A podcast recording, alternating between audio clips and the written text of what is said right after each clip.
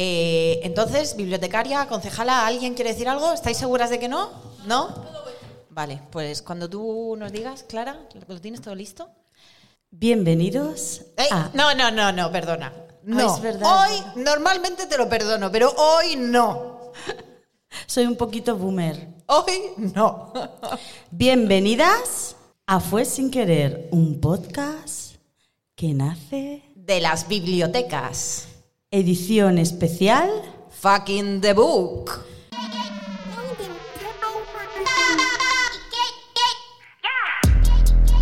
I'm so fucking cute, bitch. I'm so fucking cute. Attitude abusive. But I'm so fucking cute. Kawaii, cutie on the beat. Cooking up the heat. OMG, booty like Kylie, but shouty Taiwanese. Did you see her on the magazine and Times Square on the screens? Just like Reed, Fenty on my cheek, Savage on his D. In the gym, sweaty RIP. Practicing Tai Chi. Keep it chill, mental LIT. Keep it ill psyche. Bueno, bueno, bueno, bueno, bueno, bueno, bueno. Clara, ¿dónde estamos? Cuéntanos, ¿dónde estamos hoy? Pues hoy estamos en la biblioteca de Abarán. Ajá, ¿y por qué estamos aquí? Pues estamos en la biblioteca de Abarán porque hoy es 9 de marzo, estamos en la semana del 8 de marzo. Y ayer nos supo a poco, la manifestación nos supo a poco. Es A un día que se queda muy corto y queríamos más. Y por eso hemos dicho, sí, vamos a la biblioteca de Abarán. Y mm, Ah, bueno, también estamos aquí porque a mí me gustan mucho las bibliotecas porque yo soy bibliotecaria. eh, es que no lo para de decir constantemente.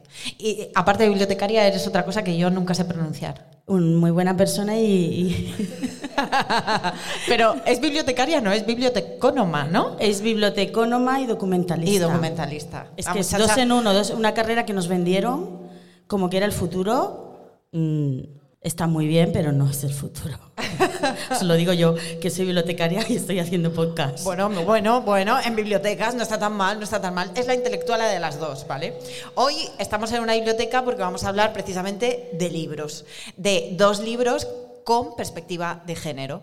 Eh, nosotras siempre tenemos las gafas violetas puestas y hoy se las ponemos a estas dos lecturas que creemos que no solo se pueden comparar entre sí, bueno, porque además una es la versión de la otra, sino porque además y desafortunadamente ambos libros son muy actuales eh, teniendo en cuenta la, situación de muchas mujeres hoy en día que todavía seguimos un poco igual, ¿no? Y hay muchos paralelismos, aunque vamos avanzando, pero siempre es importante poner en foco en las cosas que podemos cambiar y siempre desde un pensamiento crítico.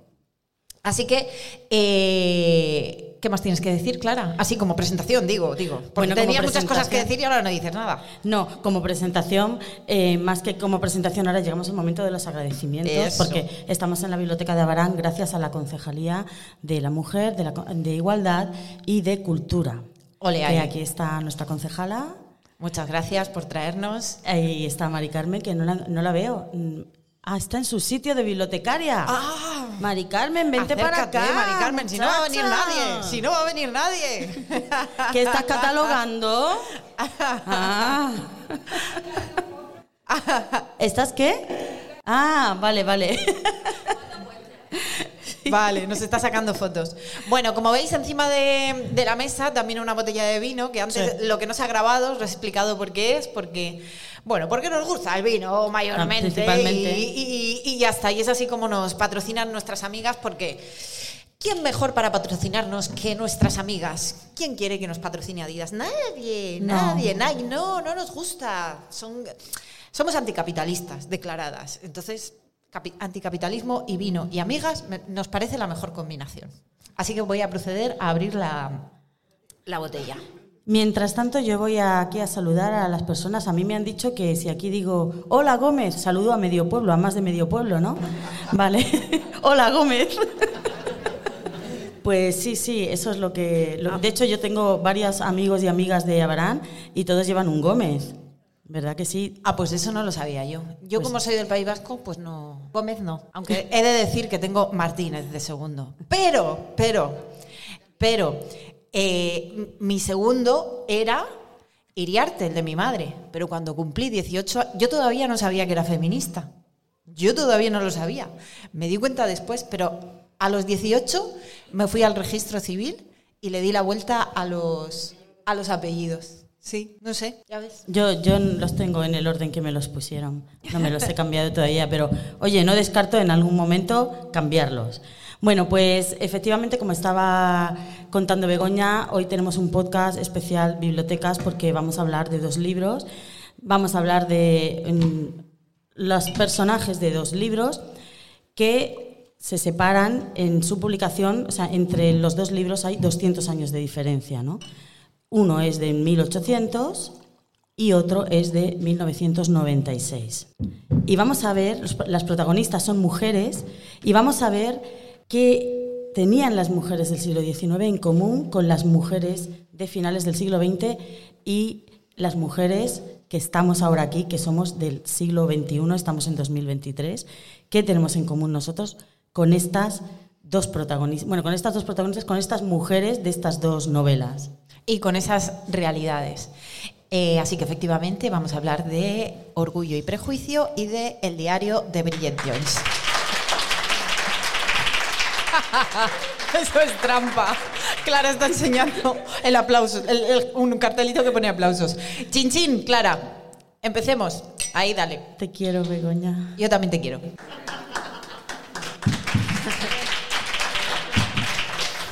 Tenemos Bueno, pues- aquí al iniciador de aplausos. Sí, al clap.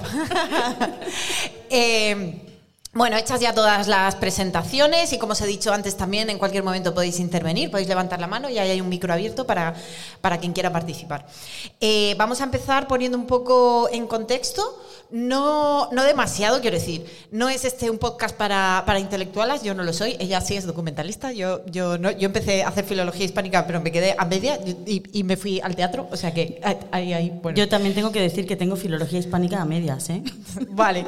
Entonces, bueno, en cualquier caso no es el objetivo no es como hacer eh, un estudio de la, bio- de la bibliografía de las autoras ni de ni de la obra así de una forma meticulosa desde un punto de vista eh, pues sí de filología no, no ese es el objetivo pero sí eh, un poco poner en contexto las novelas y a las escritoras eh, sobre todo en el caso de Jane Austen porque su vida eh, venía muy bien, eh, venía reflejada en, en su obra, ¿no? Es decir, las protagonistas y no protagonistas, los personajes eh, secundarios también, tenían que ver con su realidad. Porque eh, si algo hace universal a Jane Austen es precisamente esa forma de relatar los detalles y los personajes en un entorno cotidiano.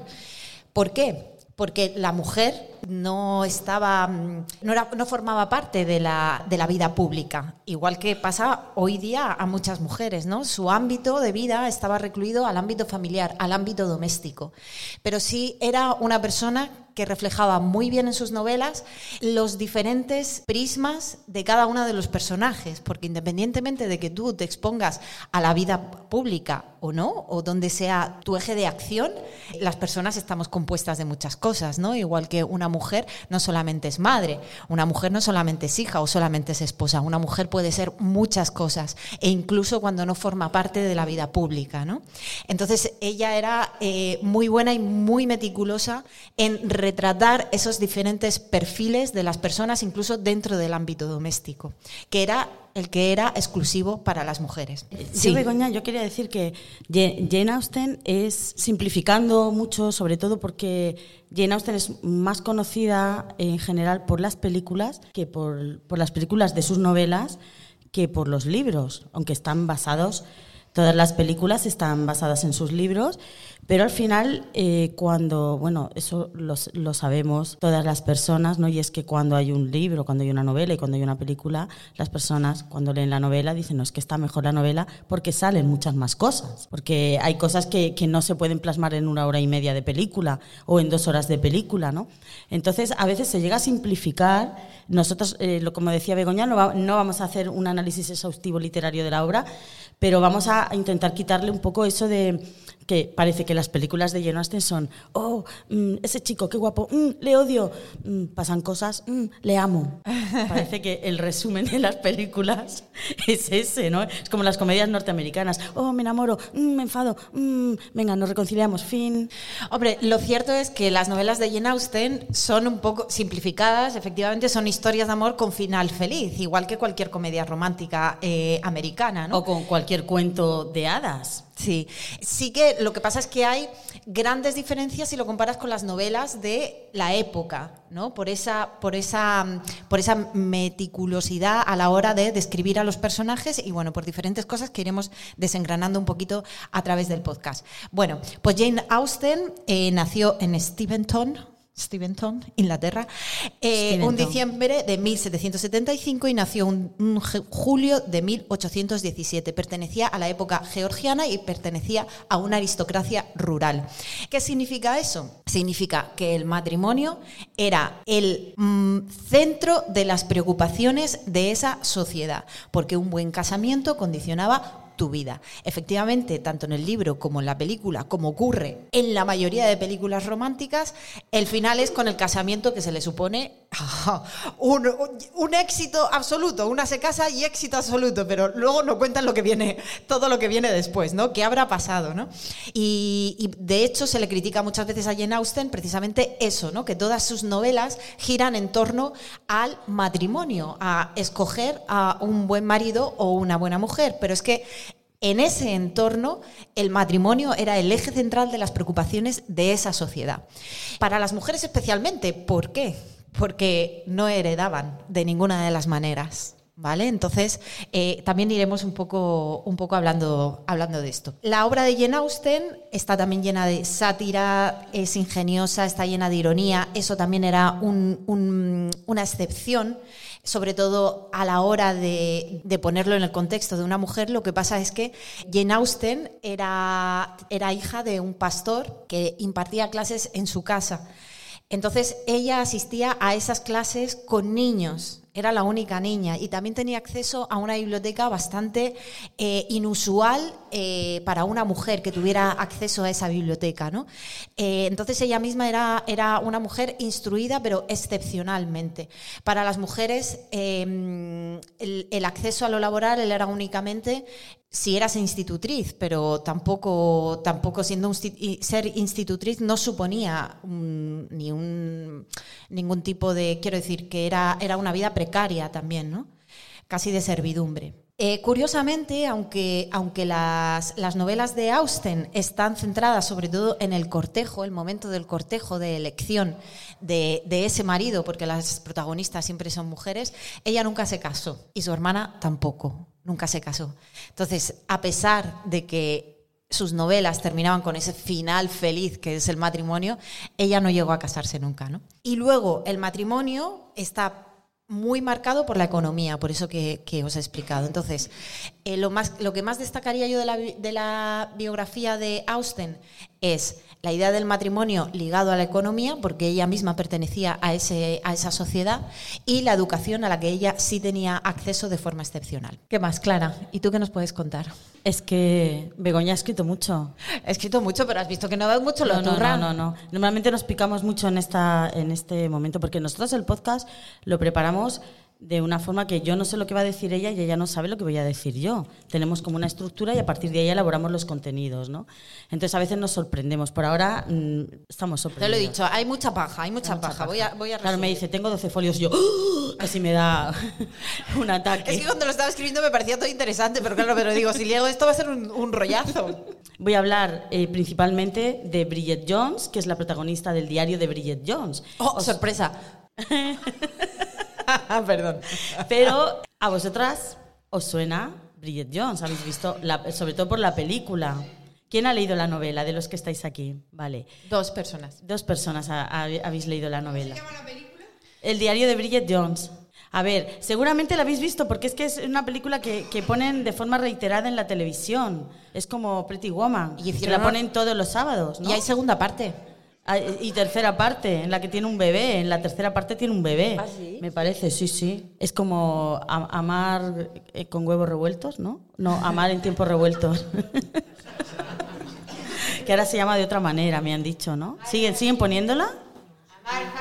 Amar es para siempre. La serie esa es para siempre, ¿eh? Otro- yo pensaba, yo otro pensaba tópico peligroso, que cuando- amar es para siempre. Que cuando el argumento de amar es para siempre avanzara en el tiempo, porque empieza durante la guerra civil, y chocara con la primera temporada de Cuéntame, iba a haber una explosión en el espacio-tiempo.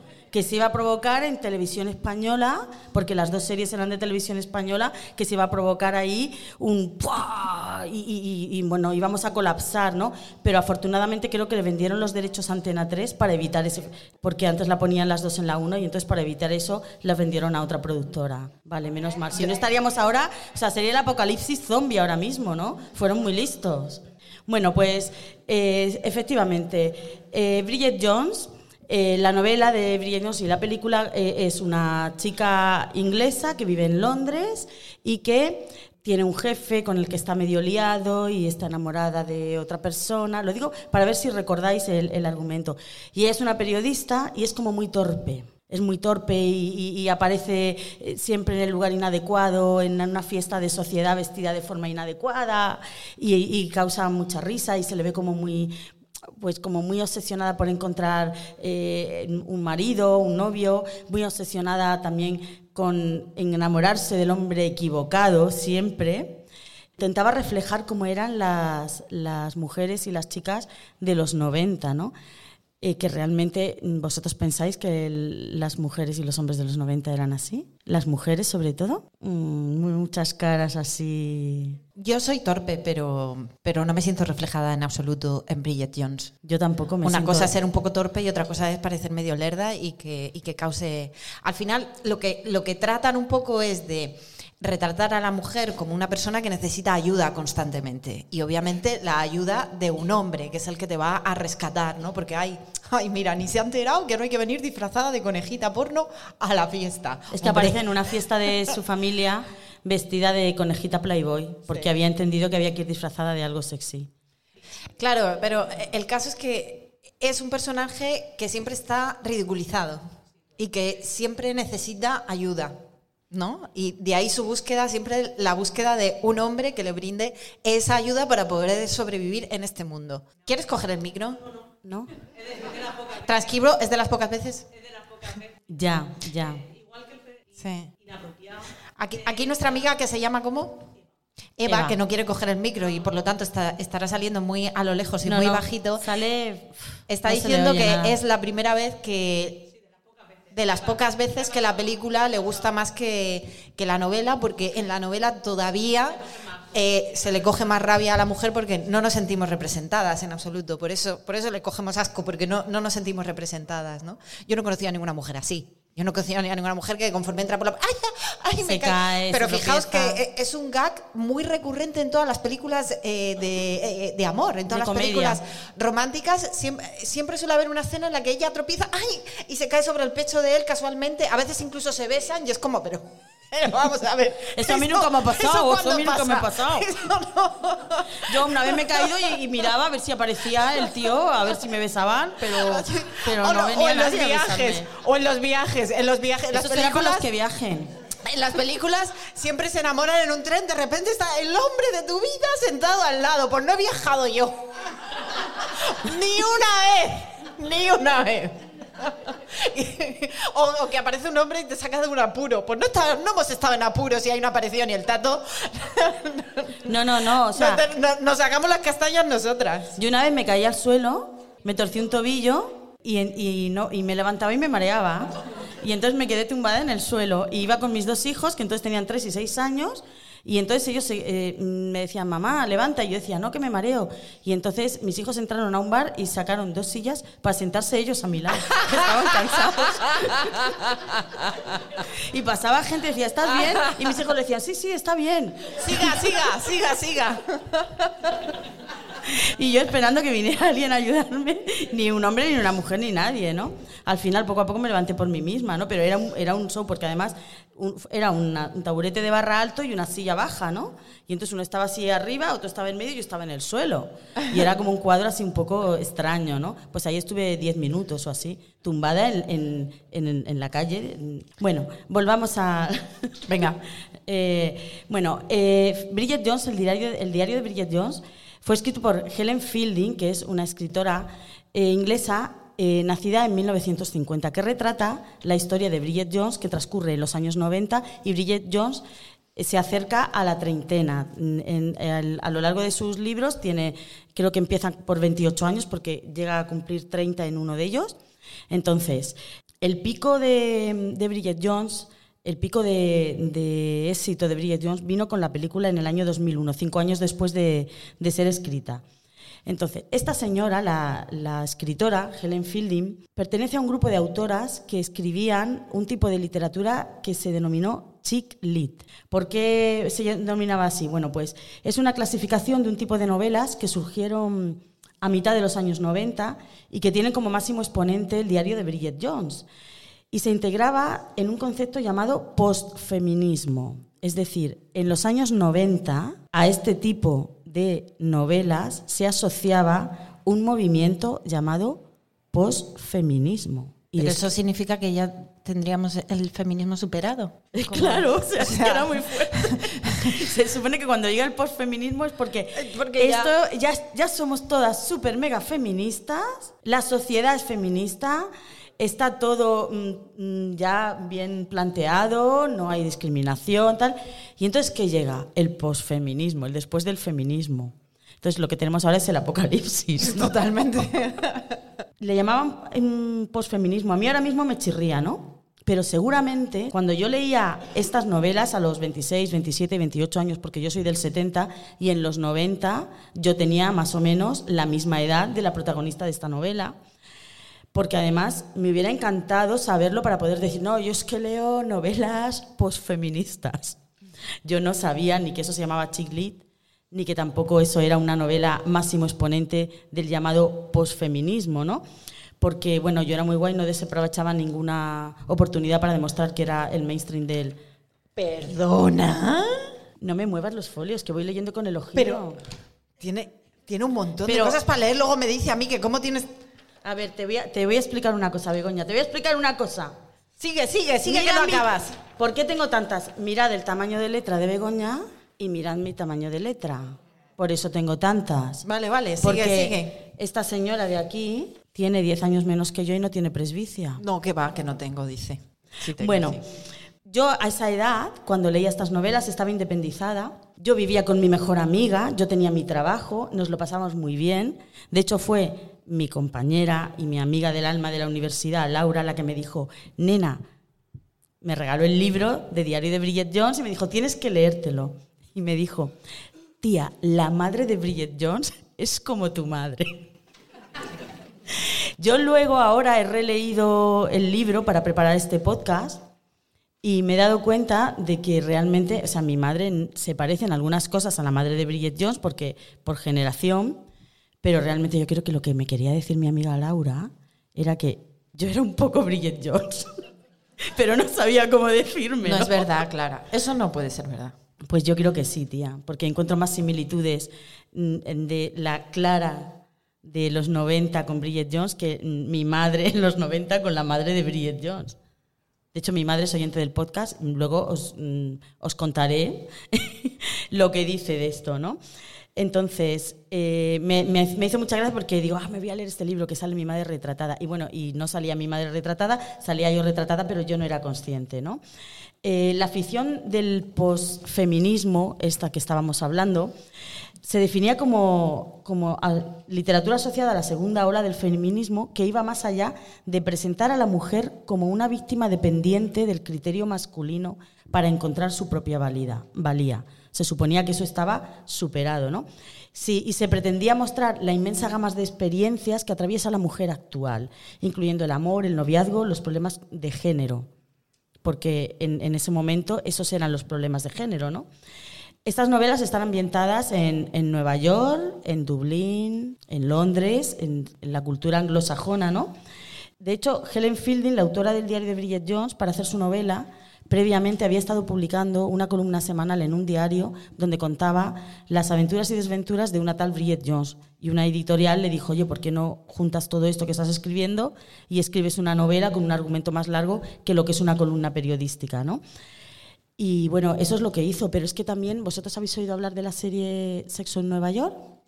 Pues Sexo en Nueva York está escrito, eh, o sea, está protagonizado por Carrie Bradshaw, que es una chica también de 27, 28 años, que tiene su independencia económica y que escribe una columna diaria o diaria o semanal, no me acuerdo si es diaria o semanal, en la serie, eh, sobre las aventuras y desventuras de una chica en Nueva York, ¿no?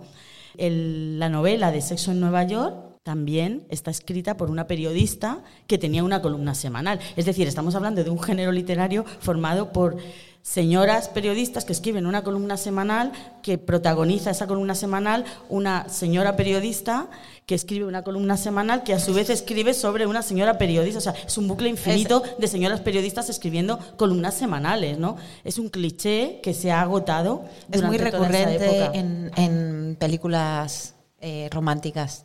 periodistas que escriben columnas semanales sobre chicas periodistas que escriben columnas semanales sobre chicas periodistas que escriben columnas semanales. Eh, sobre diferentes experimentos de columnas semanales, tanto para hombres como para mujeres, es algo muy repetitivo en muchas comedias románticas norteamericanas. Sí, ¿verdad que sí? Incluso hay películas en las que eh, ella o él para escribir su novela necesita material y entonces se enamora, mm, hace que se enamora, pero no es verdad, siempre acaban enamorándose y casándose, por supuesto, y ahí acaba la película. Vale, espera que apunte una cosa, una nota mental. Escribir una novela de una mujer que no es periodista y no escribe una columna semanal. Muy bien. Voy a, voy a petarlo porque no, no hay nadie, ¿no?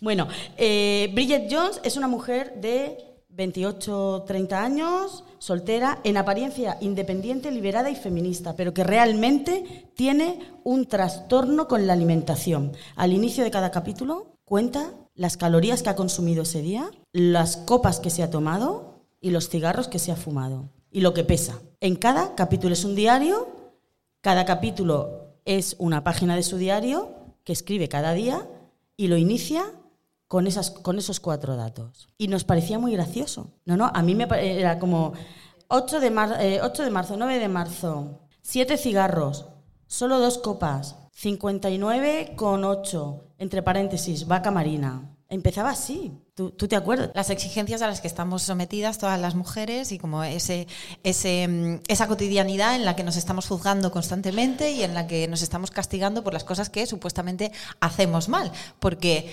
se nos exige desde fuera también un, no solo una forma de vida, que también, sino también un aspecto físico, por supuesto, y, y- saludable y, y regido por, una, por unos cánones de belleza muy, muy estrictos. Y sigue siendo así. Entonces, tiene un trastorno de alimentación, tiene un alcoholismo incipiente, porque todos los días se toma una o dos copas a diario, sea lunes, sea martes, sea miércoles, sea jueves.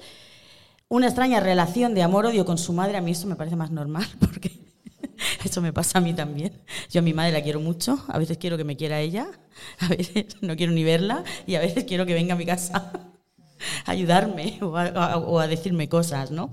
Yo creo que eso nos ha, nos ha pasado a todas, ¿no? Yo ahora que soy madre, creo que a mi hija también le pasará conmigo. Y bueno, eh, Bridget Jones tiene una creencia sólida eh, en que, aunque intente aparentar que es independiente y autónoma, la realidad es que internamente piensa que solo será válida como persona si tiene un hombre a su lado. Y eso no es solo de Bridget Jones, porque en Orgullo y Prejuicio Sí, también está. es lo que subyace en todas las novelas de Jane Austen. ¿no? Pero en Bridget Jones todo esto que os estoy contando es muy divertido. Sí. Es hilarante. Es te escojonas, te desovarias. Sabes que estamos en 9 de marzo. Te desovarias. Efectivamente, es todo tan gracioso y tan divertido que ahora con las gafas moradas es como muy triste que el humor, el exceso de humor esté puesto en eso, porque se puede hacer una pincelada sobre esto, pero que en todo el libro se mantenga este, es- esto de forma constante, es muy triste. Por eso tú decías que la novela se hace mucho hincapié en cada capítulo. No se quería, por supuesto. Claro, entonces nos reímos mucho con la novela, con la película, no veas cuánto nos reíamos, su torpeza, los desatinos, los errores, los, los equívocos y la comicidad con la que se presenta todo esto es delirante. Y sobre todo que no es gracioso ser alcohólica, no es gracioso estar obsesionada con tu peso, no es, no es gracioso. Y no hemos entrado en sus relaciones con los hombres, ¿eh? hemos No, entrado en la relación que ella tenía consigo misma. No, o sea, la historia que narra la novela es la de una protagonista luchando contra sus propias contradicciones en medio de un debacle amoroso entre Mark Darcy, un hombre rico, divorciado, amigo de la familia con el que su madre intenta ennoviar. Yo creo que por eso mi amiga Laura decía que, que se parecía a mi madre, porque mi madre quería que yo tuviera un buen novio, un buen novio, no esos chicos con los que yo iba, un buen novio de buena familia. Eh, que era, este hombre era rico, divorciado, amigo de la familia y con, él mantiene una relación catastrófica, ¿no? Catastrófica porque eh, es, es- al principio como que no lo soporta, pero también tiene otra relación catastrófica con Daniel Cleaver, que es su jefe, que se está, mm, se está acostándose con ella cada vez que quiere y ella está como una tonta todo el tiempo detrás de ella y eso también es muy, muy frustrante y todo esto transcurre en conversaciones que tiene con sus amigas y en un chat interno de la empresa. Y bueno, este es un poco el, el inicio y el planteamiento para todo lo que vamos a hablar a lo, lar- lo que queda de este podcast. Vamos.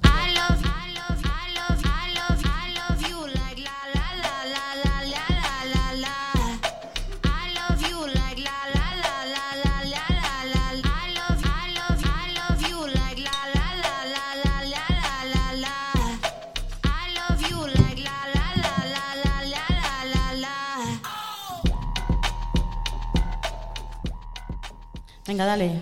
Bueno, pues una de las conclusiones a las que llegamos después de, leer ambas, ambas obras es que la soltería no está bien, no está bien. No es bueno ser soltera, no es bueno ser soltero. Eh, por diferentes motivos, aunque muy parecidos en las dos novelas, porque en el caso de Orgullo y Prejuicio, como os he dicho, eh, el problema es que las mujeres no heredaban por por lo tanto, tener un, un buen marido era fundamental para tener un futuro, para no morir de hambre, básicamente. No solo tú, sino que también toda tu familia, porque, por ejemplo, tu madre, tu padre, también si muere antes el padre, por ejemplo, ¿qué haces con la madre si no tienes, si no tienes dinero? ¿no? Es, un, es un drama, ¿no? Eh, entonces, bueno, la conclusión es que estar soltera, pues no es bueno. Entonces, Clara, actualmente, ¿qué podemos rescatar de eso? ¿Seguimos teniendo visos de que la soltería no es buena? Ten- tanto como la soltería, la soltería es buena, te lo digo yo que llevo dos años separada. Sí, y- una cosa, y estoy bien. una cosa es lo que sea para Bueno, una y otra cosa es lo que en la sociedad se percibe. Digo estoy bien, igual todas estas personas dicen está como una cabra, ¿no? yo me veo yo lo bien, que, me veo yo lo bien. que veo es que sigue siendo muy habitual, por ejemplo, un divorcio se sigue contemplando, no siempre, pero sí en muchos ámbitos, como un fracaso. Se ha divorciado. Oh, le ha ido... Igual es que lo necesitaba. Algo habrá hecho, ¿no? algo habrá hecho. Habrá- Habrá y- algo hecho mal. Y luego cosas como que se te pasa el arroz. Entonces, esas cosas siguen, se siguen escuchando. A lo mejor no con tanta frecuencia, hay gente que se frena. Eh, con el tema de no tener hijos, por ejemplo, es, es bastante fuerte. Yo que no tengo hijos y que ya tengo 43 y que no pienso tener, y lo tengo claro, mm, yo creo que mm, desde los 6, todavía hay algún amigo que me dice. Bueno, nunca se sabe. Digo, ¿cómo que nunca se sabe? Digo, pues lo sabré yo, que te lo estoy diciendo que no, y que tengo 43 años. ¿Cómo que nunca se sabe? ¿No? Ese tipo de cosas. Y por supuesto, bueno, pues claro, tener hijos está asociado a tener una pareja, ¿no? Yo pienso que, no sé qué pensáis vosotras, pero yo pienso que sigue, eh, seguimos con esa idea de la media naranja, de que tu vida es completa cuando vives en pareja, cuando tienes a alguien. Seguimos con esa historia de que eh, seguimos con el soltero de, de oro y la solterona, ¿no? El drama de ser soltera.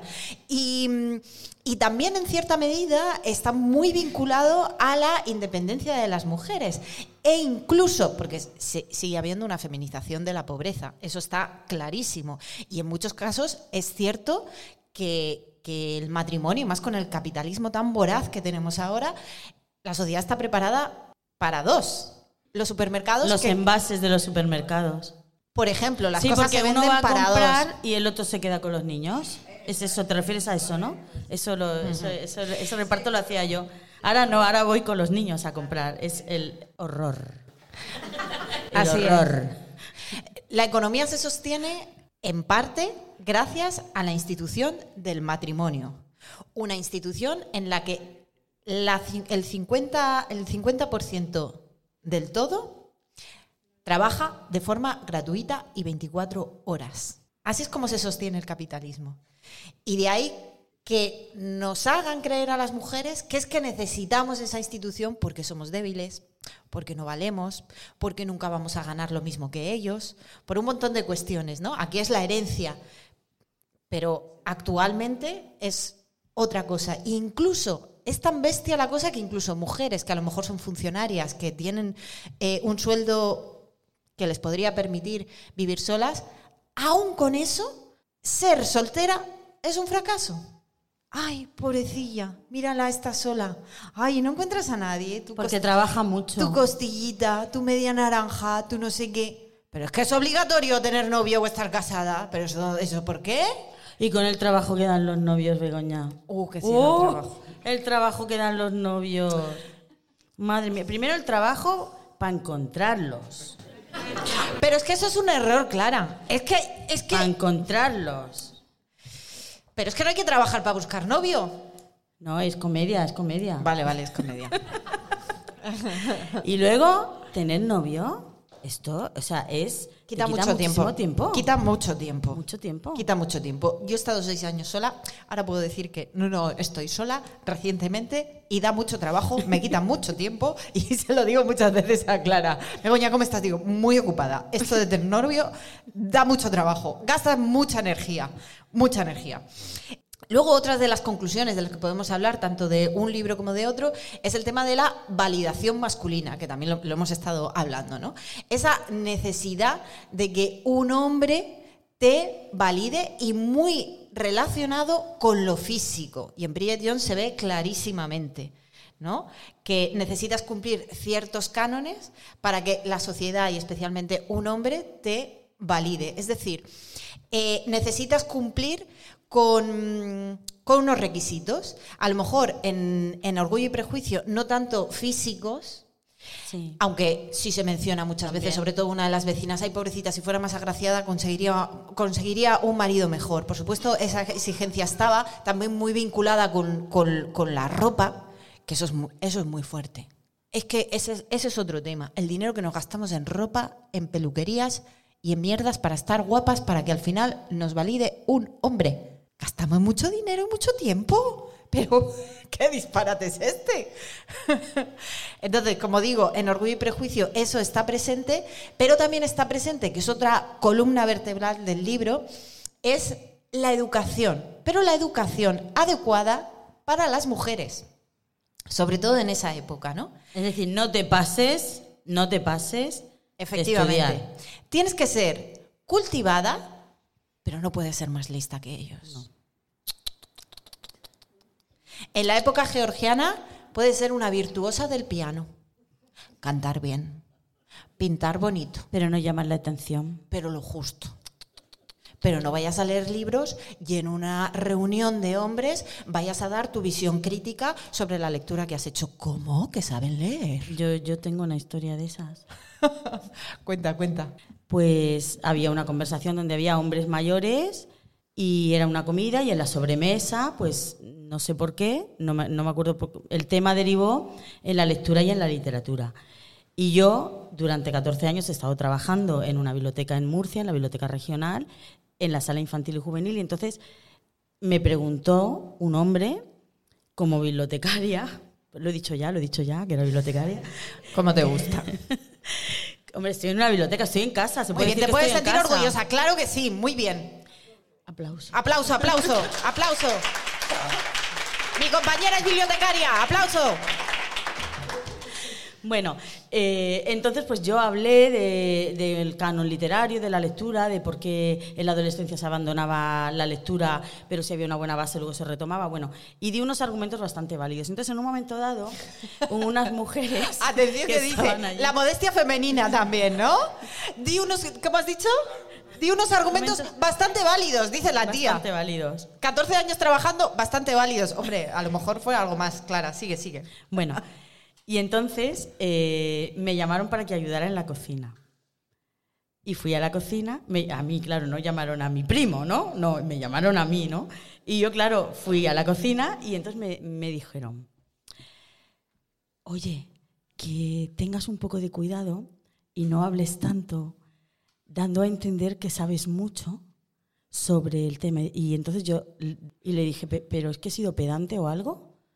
No, no, no, sí era muy interesante, pero es que hay un montón de hombres mayores, mayores que tú, pues los hijos de no sé quién, que son mayores que tú y, y que se pueden sentir un poco ofendidos y un poco mal de que alguien tan joven como tú sepa más que ellos. Eso fue lo que me dijeron.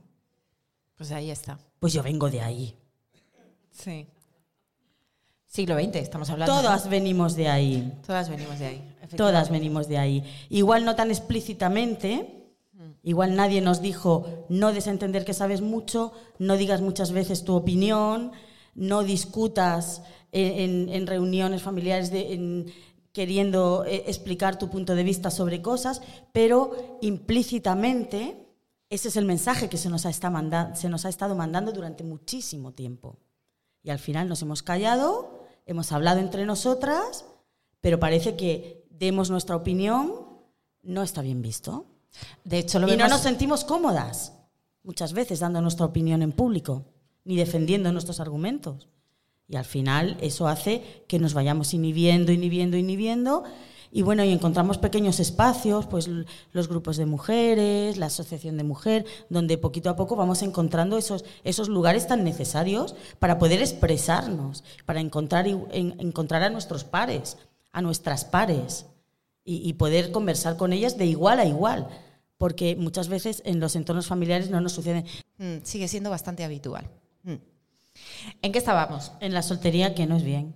En la soltería, que no es bien. Otro tema de la educación también. En la novela, por ejemplo, de, de Jane Austen, hay un momento, os voy a leer un, un fragmento que dice, eh, lo dice Darcy, que Darcy es el mismo personaje en la adaptación de, de Bridget Jones, ¿no? Se llama igual. El personaje de Bridget Jones se apellida igual que el personaje masculino, el galán, de la película de. Perdón, de la novela de Jane Austen, Orgullo y Prejuicio, que es un poco una especie de homenaje o de alegoría, porque en Bridget Jones se cita varias veces a Jane Austen, se cita Orgullo y Prejuicio y se citan los personajes también de Cumbres Borrascosas, que es otra novela también así muy atormentada de la época. Mm.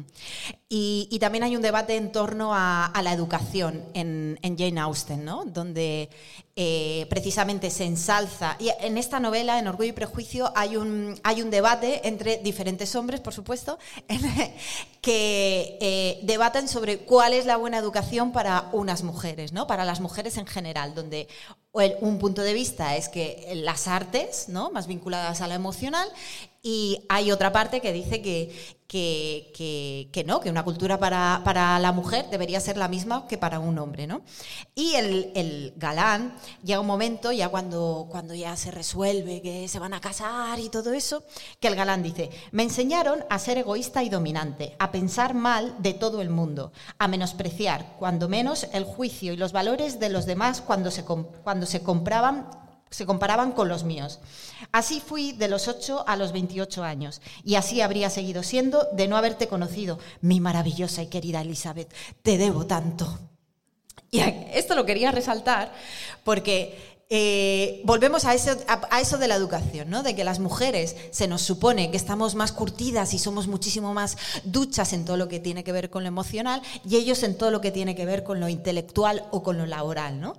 Y mm, si se le puede llamar a Jane Austen una figura del pre-feminismo, también tiene, tiene que ver con eso, ¿no? Porque es extraño que un hombre en esa época reconozca que necesita también esa educación, esa educación emocional.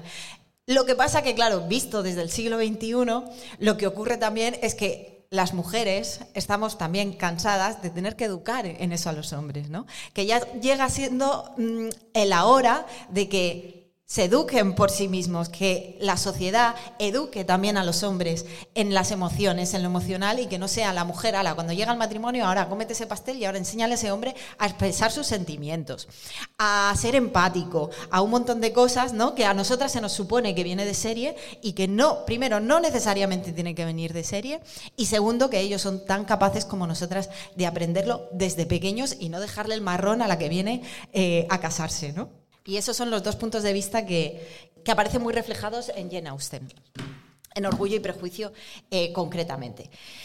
Y también otro, otro tema, que yo no sé si en Bridget Jones puedes decir algo así, otro tema que está muy latente es el tema de la conquista, que como os he dicho antes, en las novelas de Bridget Jones, eh, de Bridget Jones, de Jane Austen, todo gira en torno al momento del cortejo, por esa importancia de la elección del hombre, de la mujer adecuada. Entonces, todo gira en torno a ese momento justo antes de, a ver, a quién vas a elegir, a los bailes, a la vida en sociedad, todo eso, ¿no? Y he rescatado eh, un capítulo, un fragmento de, un capítulo, porque en la historia de Orgullo y Prejuicio lo que ocurre es que eh, la herencia no son todas hijas. Entonces, la herencia no puede pasar a ninguna de ellas. Tiene que ser para el pariente más cercano, que en este caso es un primo que es párroco.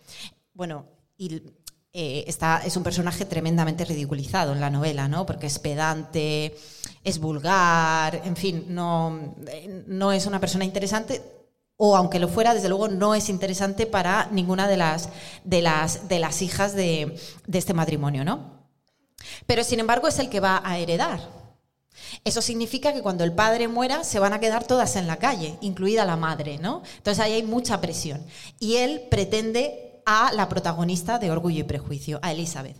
Bueno, pues en este pasaje eh, primero expone las razones que le llevan a pedirle matrimonio y después insiste, insiste, insiste, a pesar de la negativa de ella, aquí hasta cinco veces ella le dice que no que aquí tenemos el no es no, que todavía parece que hay que explicarlo en muchas ocasiones. Eh, atención a las razones que el hombre expone, ¿no? Dice, las razones que tengo para casarme son Primero, que la obligación de un clérigo en circunstancias favorables como las mías es dar ejemplo de matrimonio en su parroquia. Segundo, que estoy convencido de que eso contribuirá poderosamente a mi felicidad. Y tercero, cosa que tal vez hubiese debido advertir en primer término, que es particular consejo y recomendación de la nobilísima dama a quien tengo el honor de llamar mi protectora. Es decir, en ninguna de las razones que le llevan a pedirle matrimonio a la mujer, ella importa bajo ningún concepto. Es yo, yo, yo y yo. Ella le responde, le dice, va usted demasiado deprisa, olvida que no le he contestado, porque bueno, después de esto, mm, él sigue, sigue, sigue, sigue, sigue, y él dice, sé de sobra que entre las jóvenes es muy corriente rechazar las proposiciones del hombre a quien en el fondo, este es, ellas dicen no cuando en realidad quieren decir sí, no es no, piensan aceptar. ¿Vale? Está diciendo que no, pero tú quieres casarte conmigo cuando pides su preferencia por primera vez y que la negativa se repite una segunda o incluso una tercera vez. Por esto no me descorazona en absoluto lo que acaba de decirme y espero llevarla al altar dentro de poco. Caramba, caramba.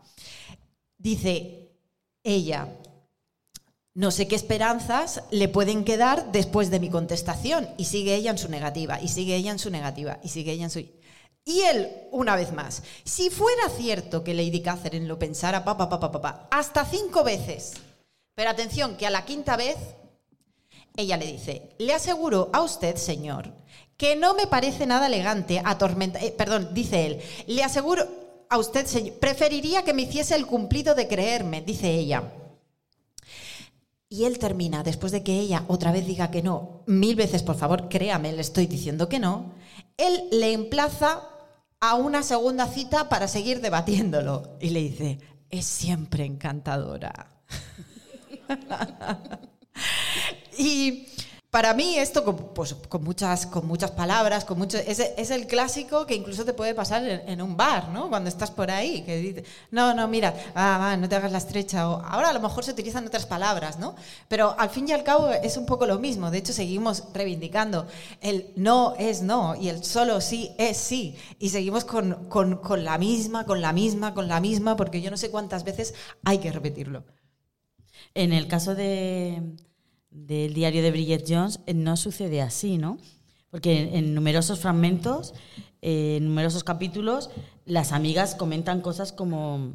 Sharon no tardó ni un segundo en exponer su teoría acerca de la situación con Richard. Sexo sin compromiso emocional. Se está extendiendo como un fuego descontrolado entre los hombres de más de 30 años. Cuando las mujeres se deslizan de los 20 a los 30, el equilibrio de poder cambia ligeramente Incluso las vampiresas más descaradas pierden su vigor al luchar con las primeras punzadas de la angustia existencial, que es temor a morir sola y ser encontrada tres semanas más tarde medio devorada por un pastor alemán sin que nadie te haya echado de menos. o sea, esta es una, una- una de, la- de las partes, ¿no? Entonces están hablando los amigos y, y dice, y los hombres como Richard juegan con el punto débil de la armadura para evitar el compromiso, la madurez, el honor y la progresión natural de las cosas entre un hombre y una mujer. ¿Cómo puede atreverse a decirme que estamos yendo demasiado en serio porque le has preguntado si podías ir de vacaciones con él después de 18 meses saliendo? ¿De qué estás hablando? Entonces, esas son las conversaciones que, que tienen. Ellas no están recibiendo continuamente propuestas de caballeros o de hombres que quieren entablar una relación seria y formal con ellas, sino todo lo contrario, ellas están buscando una pareja con la que tener una relación estable y, durante mucho tiempo y en el fondo el amor de su vida, algo, una idea muy romántica, ¿no? Y entonces en muchos de los capítulos se deja caer que ellas no son la mujer adecuada que los hombres elegirían para mantener una relación. Entonces, eso no, no se llega a desarrollar, pero sí que de vez en cuando se suelta ese tipo de, de, comentario, ¿no? A veces se lo dicen entre ellas, a veces lo reciben de personas externas al círculo de, de amigas, y eso es otro tema también, ¿no? O sea, ¿cuál es la persona adecuada? ¿Qué, qué- cómo tiene que ser la persona adecuada? ¿Te tienes que enamorar de la persona o tiene que reunir una serie de, características? Evidentemente, para enamorarte de una persona necesitas, para, que se para yo enamorarme de una persona necesita tener una serie de características, ¿no? Pero al final, el, el modelo de mujer santa y mujer serena, santa, inmaculada, que, que al final se mantiene. Esa idea se mantiene, ¿no? La, la que ha estado como protegida. Por lo menos en la novela de, de Bridget Jones, eh, es como un modelo de mujer que ellas no son y en muchas ocasiones se lamentan de, de cosas que han hecho de su pasado y achacan el no encontrar pareja a algo que hicieron o que pensaron o que fueron en la época de la universidad. Y eso también es un poco triste. Llegadas a este punto, querida Clara, no sé si el público quiere decir algo. Ja, ja, ja, ja, ja, hay risas. Creo que es el momento de hablar de las madres.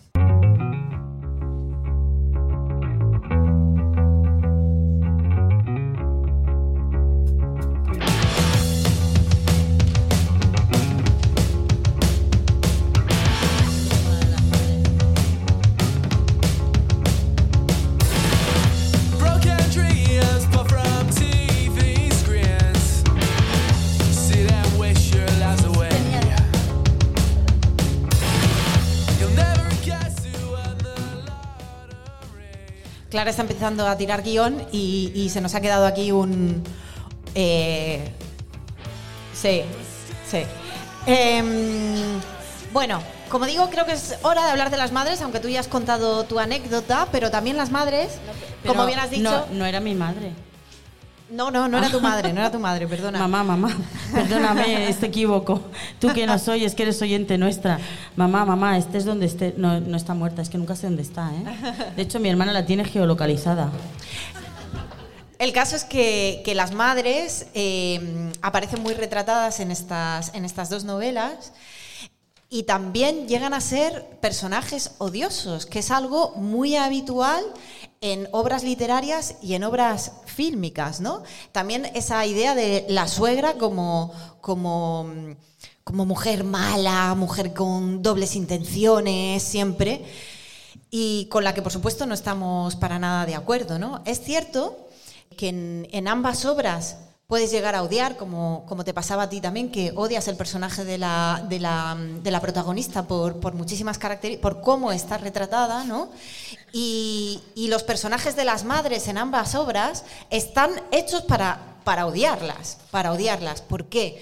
Porque su único objetivo de vida es que, sus hijas se casen y se casen bien. Y esa es su única obsesión y ese es su único objetivo y son capaces de todo, incluso de maltratar a sus hijas y de eh, obligarles a hacer cosas que no quieren hacer.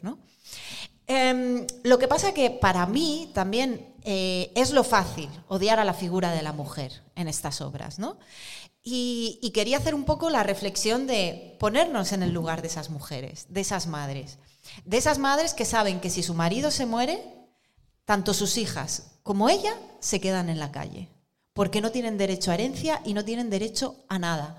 Entonces, es verdad que cuando lees la obra de Bridget Jones, te parece un error, la, quieres matar y dices, pero bueno, pero esta mujer, sobre todo desde esta perspectiva, ¿no? ¿Cómo, cómo es tan cruel, cómo es tan egoísta, cómo trata así a sus hijas, ¿no? Pero, pero es que se entiende, es que incluso mm, la madrastra de la, Cenicienta, de la Cenicienta depende de cómo, de- desde qué punto de vista la mires, se puede llegar a entender, ¿no? Y, y también creo que hay que hacer una reflexión sobre cómo hemos estado retratadas las mujeres, las madres y las suegras en las novelas y en las películas, que siempre eh, llenas de tópicos y llenas de defectos, ¿no? Y, mm, y- y quería, quería un poco hacer esa, esa reflexión, Clara, porque me parece, me parece importante. En la ficción, en la figura de la suegra, Sí. el humor con las suegras, que no dejan de ser mujeres madres de, de hombres y de, y de mujeres también, eh, se ceba con las suegras. ¿Cuántas suegras hay aquí? ¿Cuántas, cuántas futuras suegras ¿Cuántos hay aquí? chistes de suegras habéis oído? En medios de bromas, bromas sobre comunicación, suegras. bromas. Siempre está mucho, mucho, ¿Verdad mucho. que sí? ¿Y, y, ¿y por qué? ¿Por qué? ¿Por qué, la- por qué las suegras se tienen que llevar mal con.? ¿Por qué? No, no, hay, no hay razón. Pero es que tenemos muchas referencias. Hemos sido educadas así. Culturalmente, el papel de la suegra siempre ha, sido, siempre ha estado denostado, ¿no? Como que me quieres quitar a mi hijo. Cosas de ese tipo, ¿no? Y luego también otra cuestión que hay que tener en cuenta, ¿no? ¿Por qué, por qué las mujeres son así en estas obras, que bueno, que están un poco exageradas, están muy parodiadas y tal, ¿no? Pero es que la figura paterna está prácticamente ausente. Es que ellos suponen que no es su problema, porque ellos nunca se van a ver en la calle, porque las propiedades son de ellos. Cuando él muera, allí se las apañen, ¿no? Bueno, esa es la reflexión que yo hago, pero desde luego en ningún momento el padre de, de familia de Orgullo y Prejuicio, es más, tiene como, es una figura como muy intelectual, eh, respetable, eh, inspira cierta admiración por, un- su, por su recato, por su saber estar. Sin embargo, a la, a la madre se le retrata como siempre loca, siempre preocupada, siempre, ay, ay, mm, eh, y el vestido, y esta fiesta, y el no sé qué, hace el ridículo en, en todas las reuniones sociales, ¿no? Pero claro, ¿quién se está ocupando realmente de que sus hijas no se vean en la calle en un futuro? Y es ella, y recae toda la responsabilidad sobre ella. Y además estamos hablando de que eran familias muy numerosas. Tienes que casar a cinco o seis hijas y las tienes que casar o se van a ver en la calle porque no hay otra opción, ¿no? Entonces, pues bueno, pues a pesar de que, como te pasaba a ti, a mí me resultaba odiosa eh, eh, esa figura en la novela, eh, pues, pues quería echarle un capote a esa pobre mujer. Pues en el caso de la madre de Bridget Jones, el personaje mm, es, a mí me encanta ese personaje, ¿no? Porque es una madre, pues primero obsesionada con casar a su hija. En todas las fiestas familiares está, ven, Bridget, te voy a presentar al hijo de los no sé quiénes, que... Y luego por lo bajines le dice, es arquitecto y tiene un estudio propio y tiene una casa propia, no sé qué. En otra fiesta, oye, te voy a presentar, ¿ah, ¿conoces a no sé qué? ¿Por qué no? ¿Quieres el teléfono de mi hija? O sea, va así un poco intentando buscarle mm, el novio a la hija y, la, y Bridget Jones está siempre, por favor, mamá, yo no quiero darle mi teléfono a ese. Ay, no, pero sí, fíjate, es de una familia muy buena y tienen una casa en el campo. Está sonando. Ah, Es pensaba que era de... Sí, es un poco una referencia a la madre de, de Orgullo y Prejuicio. No hay problema, no hay problema, coge el teléfono. Y, y también... eh, No, no, eh, pero, pero espera. Es que, ah, vale, vale. es que la madre de Bridget Jones, en un momento dado de la novela, se va a pasar un fin de semana, una especie de retiro de yoga con unas amigas y cuando vuelve deja al padre, lo abandona. El peligro de las amigas. Y le dice que ha pasado 35 años de su vida cuidando, no sé qué, que no ha trabajado, o sea, le suelta un discurso como que de repente había llegado como en ese retiro, había llegado un momento en el que ella se había dado cuenta de que estaba haciendo algo que en el fondo lo hacía por costumbre y no quería hacerlo.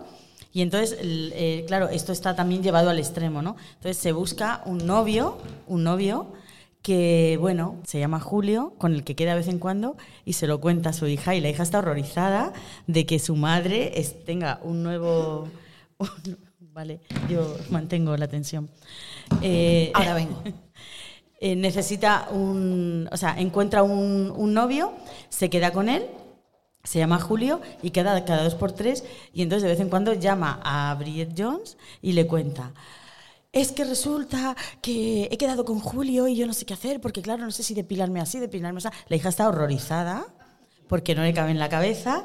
Y por otro lado, el padre le llama todas las tardes o de madrugada, estoy aquí triste, no sé cómo se enciende el microondas, eh, todos los días como salchichas, tu madre no entiendo nada, ¿por qué hace esto? Entonces ella está recibiendo la alegría de su madre, de la liberación que a su madre lo supone, que la madre además se va al otro extremo, ¿no? Y, y- y le da lecciones de feminismo a Bridget Jones. Es muy gracioso porque le da lecciones de lo que tiene que hacer una mujer. La misma que hacía dos meses le estaba buscando marido entre las familias pudientes que ella conocía, ¿no? Entonces era como, no, no busques un hombre, ¿no? O sea, que es como, se va al otro extremo, ¿no? El padre, pues, lamentándolo, y ella, llama, tienen un hermano, y llama al hermano y se lo cuenta, y el hermano como que dice, ah, no, no, no, eso es cosa tuya, a mí no me llaman, ¿no? Es decir, al final la parte y la carga emocional es para Bridget, que es la, la chica. Al hijo ni el padre le llama para lamentarse de cómo se encuentra y lo triste que está y la depresión que tiene, y la madre tampoco le llama al hijo para contarle, pues es que ahora tengo un novio, madre mía, esto, bueno, es que tu padre no tenía ni idea de dónde estaba el clítoris, se pensaba que no sé qué, o sea, le, le empieza a contar esas cosas y, y claro, Brigitte está como súper incómoda y súper violenta. Entonces, Me voy un momento y empiezas a hablar de clítoris, no sé. Sí, he aprovechado la oportunidad. No me atrevía a nombrarlo delante tuya. Entonces, resulta que la madre de, de, Bridget Jones no sé qué tiene que solucionar en Hacienda y se va a Hacienda a arreglar unos, unos papeles y termina con una cita con el funcionario de Hacienda que le ha atendido. Y entonces Bridget Jones está diciendo, pero vamos a ver, no consigo yo una cita en la vida y mi madre, que tiene 57 años, en dos semanas tiene una pareja y entonces le dice, mamá, pero eso cómo lo haces? Y dice, pero ¿por qué? Pues que estás con dos y dice, ah, no. Es que aunque Julio y yo seamos amigos y tengamos lo nuestro, eso no significa que yo no pueda quedar con otros hombres. O sea, ya estaba hablando del poliamor. O sea, ya en el diario de Jones, la madre, la madre estaba ya hablando de poliamor. Entonces, otro día le llama la madre de, de Bridget Jones y entonces le dice, estoy muy mal, estoy muy mal. Y Bridget le dice, ¿qué pasa? Mm, ¿Tus dos novios ya no quieren verte y tal? Y dice, no, no, no, no, no es por eso, no es por eso. Mi vida no tiene sentido. Y de repente la madre dice, quiero estudiar una carrera. Y entonces la madre de repente está como, de repente tiene como una crisis y, quiere hacer todo lo que no ha hecho ni a los 20, ni a los 30, ni a los 40 años, pero lo quiere hacer todo en tres semanas y todo seguido, juntándolo todo, ¿no? Entonces dice, Bridget Jones dice textualmente, intenté calmarla y solo, solo conseguí que volviera a ser la de siempre, invitándole a organizarme la vida. En eso mi madre sigue siendo la misma. Acabé por animarla, invitándole a revisar mi armario, criticar toda mi ropa y explicarme dónde y cómo debía comprar mi ropa yo. Y solo así la madre se olvida de que quiere estudiar una carrera. Es decir, Brilliance utiliza como una especie de, de trucos ¿no? de femeninos de yo quiero que mi madre vuelva a ser la misma, voy a dejarle que organice mi vida, que había estado toda la novela quejándose de eso mismo. ¿no? A mí me sigue pareciendo terrible que siempre se traten así a, a, a las madres y a las mujeres en general, ¿no? Como en la crítica y el. ¿No? En vez de animarla, Sí, efectivamente, efectivamente. efectivamente. Eh, para Brilliance era O sea, eh, es tan bestia el tema que eh, lo, lo- lo que estamos aprendiendo es que si a una, mujer, a una mujer le das dos oportunidades, una es ir a la universidad y la otra es criticar tu armario. Y ella va a elegir criticar tu armario. O sea, ¿hasta dónde llega? ¿Hasta dónde llega la locura, no? Y, y desafortunadamente, eh, esos son los referentes de la cultura popular que, con los que hemos crecido. Desafortunadamente. Y afortunadamente está cambiando. Afortunadamente está cambiando. Pues no sé, Begoña. Pues, no sé, dale, dale algo.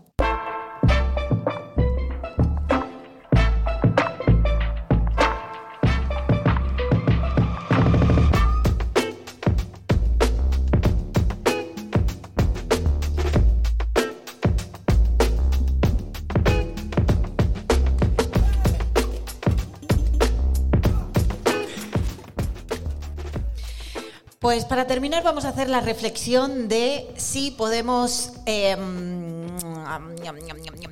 podemos tildar estas dos obras de feministas. Eh, queríamos hablar de los machos explicadores, pero no nos va a dar tiempo. Es que no nos da tiempo. Somos nosotras tan explicadoras que no nos da tiempo de hablar de los machos explicadores. Hay quien dice que eh, Jane Austen se puede considerar como una autora prefeminista y hay quien no. Entonces, pues, pues yo también tengo mis dudas. También creo que igual que los personajes de las madres, hay que verlos desde otra perspectiva y hay que verlos con, con cariño. No sé si con, cariño, pero sí entendidas en ese contexto. ¿no? Desde luego sí aporta ciertas novedades a, las obras literarias, sobre todo escritas mujeres por mujeres del momento. Eh, por ejemplo, que los hombres...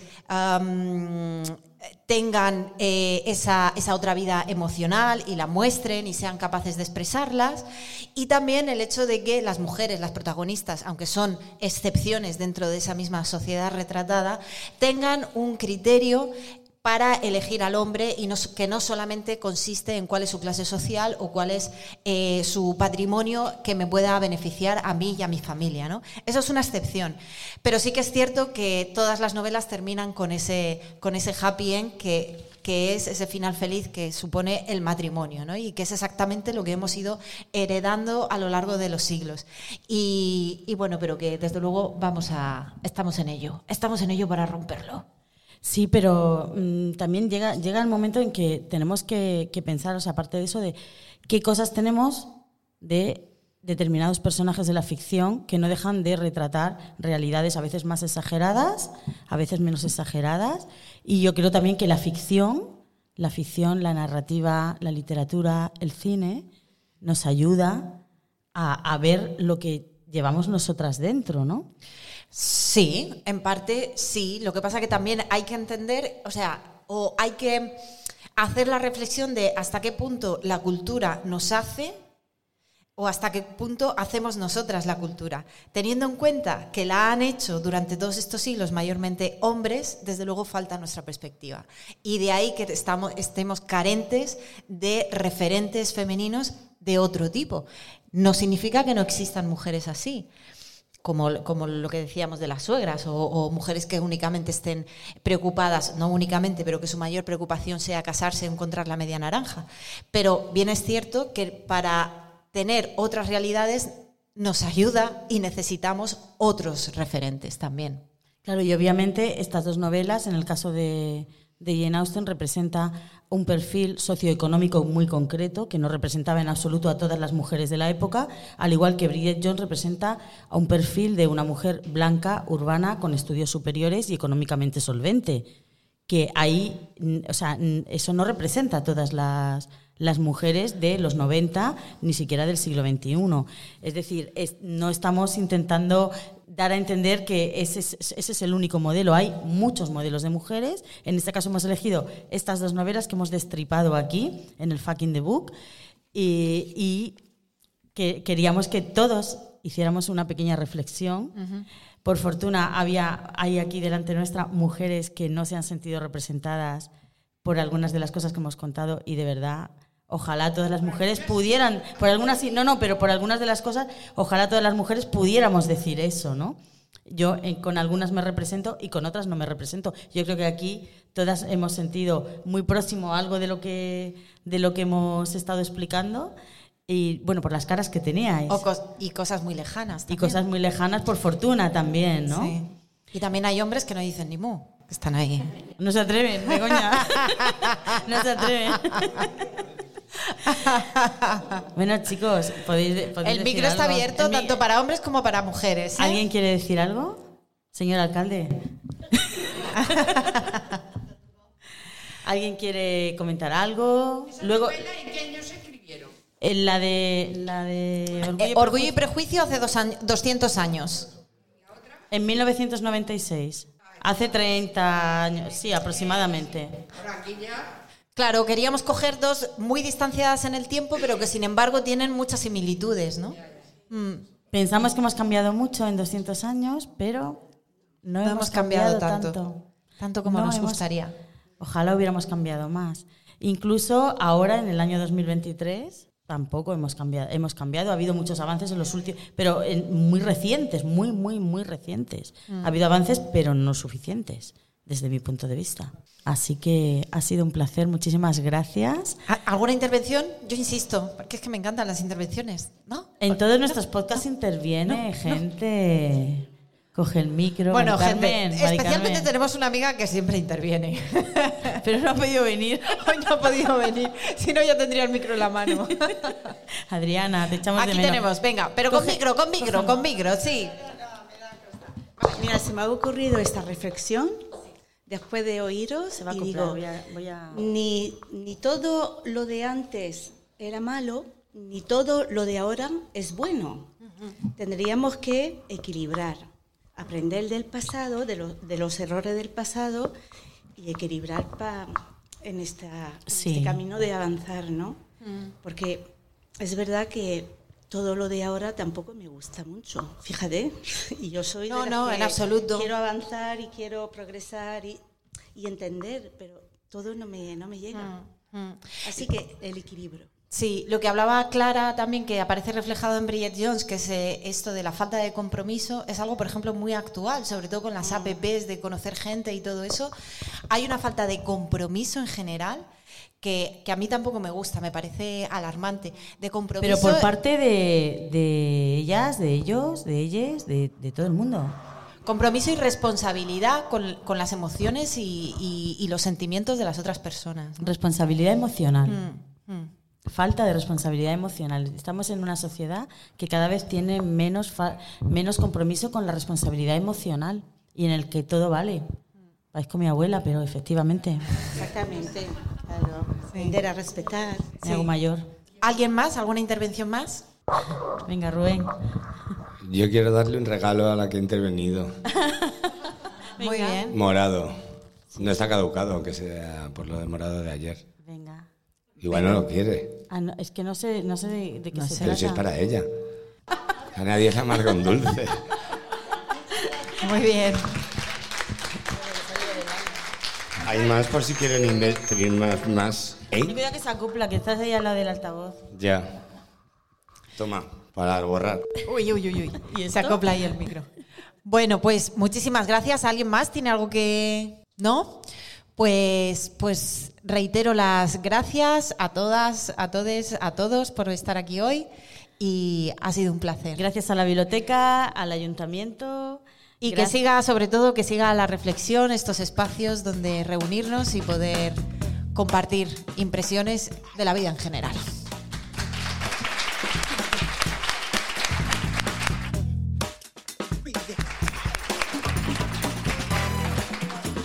Podéis escuchar este podcast en Spotify, buscáis Fue sin querer. Eh, luego también le pasaremos la regleta de escucha para, para la página web de la biblioteca, de la concejalía, bueno, donde lo, lo- donde lo pongáis, donde lo publicitaréis, el audio del podcast, porque no se está, es- no se está grabando vídeo, es solamente el audio. Y bueno, pues muchísimas gracias, ha sido un placer. Gracias a Jesús, a Mari Carmen, a Leticia y a todos vosotros.